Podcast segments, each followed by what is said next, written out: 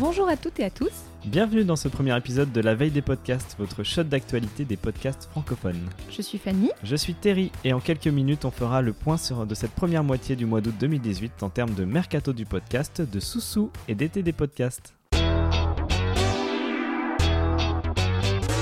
On commence avec Comics Outcast qui quitte Radio Kawa. C'est ce qui a été annoncé dans le dernier épisode de la saison de l'émission, au plus de 100 numéros.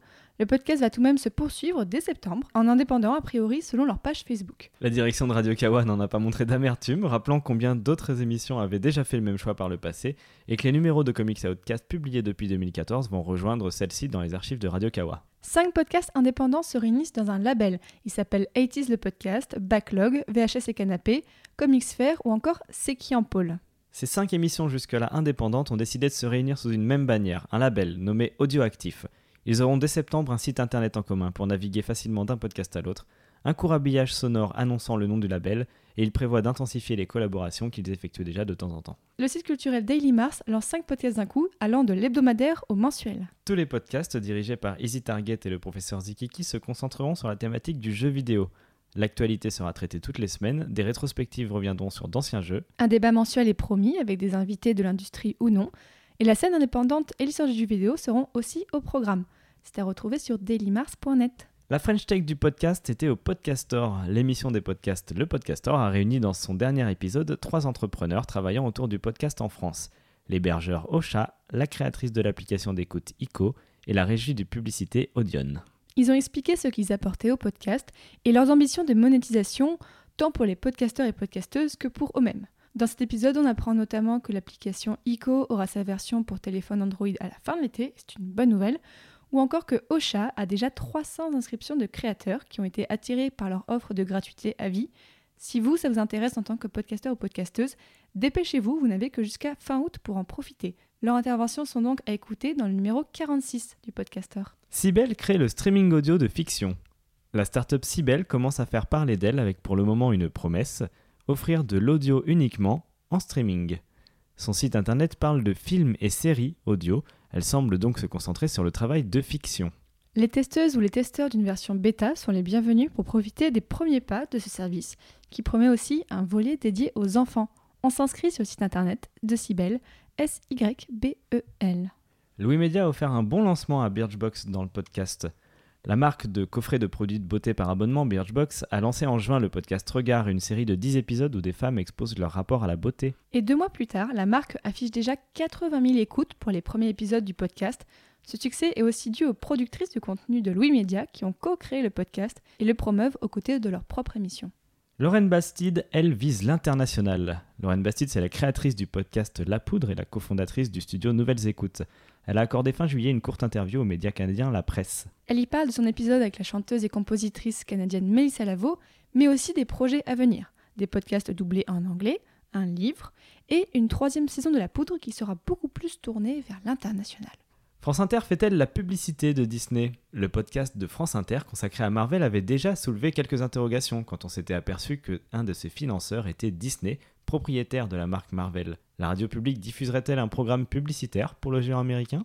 Alors, Télérama a enquêté, et si le directeur du numérique de France Inter assume, le programme a bien été en majeure partie payé par Disney pour être diffusé sur le site. La direction se défend en assurant avoir requis une totale liberté éditoriale. Mais le magazine raconte aussi que la diffusion a dû être repoussée d'une semaine, et ce pour que les techniciens de Radio France puissent remixer le produit envoyé par le coproducteur, afin de lui donner la teinte d'un contenu qui puisse être assumé par la station nationale. Et on termine donc avec un rendez-vous.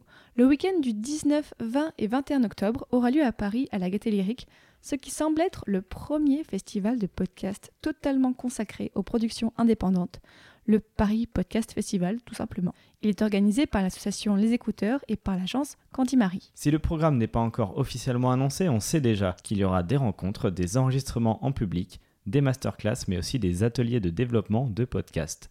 Et un point important qui devrait intéresser les créateurs et les créatrices de podcasts qui nous écoutent, une compétition est organisée et tous les podcasts ayant publié un épisode entre septembre 2017 et fin août 2018 peuvent concourir. Vous avez jusqu'au 10 septembre pour candidater. Toutes les informations sont sur leur site parispodcastfestival.com.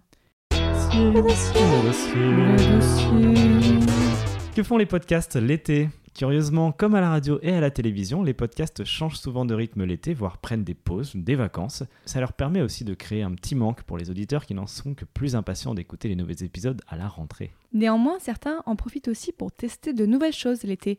Et aujourd'hui, dans ce premier numéro de la veille des podcasts, on vous propose un petit tour d'horizon de ce qui peut se faire. Par exemple, on peut rediffuser d'anciens épisodes. Depuis déjà plusieurs années, c'est ce que fait le podcast de cinéma 2 heures de perdu. Il profite de l'été pour rediffuser des épisodes de leurs anciennes saisons, des épisodes qu'ils ont supprimés depuis.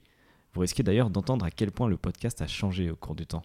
Et récemment, le podcast sur l'économie Splash, qui est produit par Nouvelles Écoutes, fait des rediffusions d'anciens épisodes, peut-être ceux qui ont le mieux marché. Et toujours chez Nouvelles Écoutes, le podcast Vieille Branche lui a choisi de proposer des best-of thématiques de leurs interviews de l'année autour de thèmes comme par exemple l'amour ou la guerre d'Algérie. Les podcasts font aussi des formules d'été ou des hors-séries. Pim Pam Poum vous propose cet été leur série La Piscine. Toujours dans leur esprit très, euh, comment dire, très décalé, on retrouve nos chers Herman, Arthur et Tonio dans une ambiance estivale, les pieds dans l'eau, avec des chroniques très thématiques. Chez Danton Rad, on diffuse des hors-séries, certains enregistrés pendant la soirée de Paris sous les pods organisée par Podcastéo fin juin. Le principe est de laisser le micro à 4 ou 5 personnes autour de la table en leur donnant juste le thème. Le podcast de Slate, l'agenda du loisir français mené par notre cher Henri Michel, a aussi sa version été.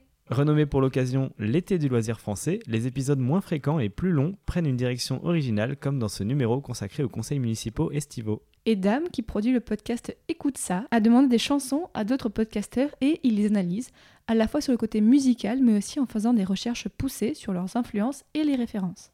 Quant à No Fun, ils ont décidé de faire une tournée d'été avec des enregistrements qui se passent hors de Paris, par exemple lors du festival Garo Rock ou dans des bars à Lyon. Mais on signale aussi que de nombreux podcasts continuent juste leur même rythme de publication, comme par exemple Pardon Péloche, Tire-Bouchon ou encore Pardon Maman.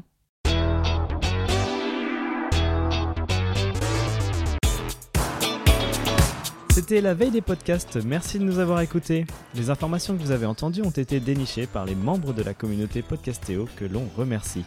Podcastéo est un regroupement de créateurs et de créatrices de podcasts. Retrouvez Podcastéo sur les réseaux sociaux et envoyez un message pour rejoindre la discussion.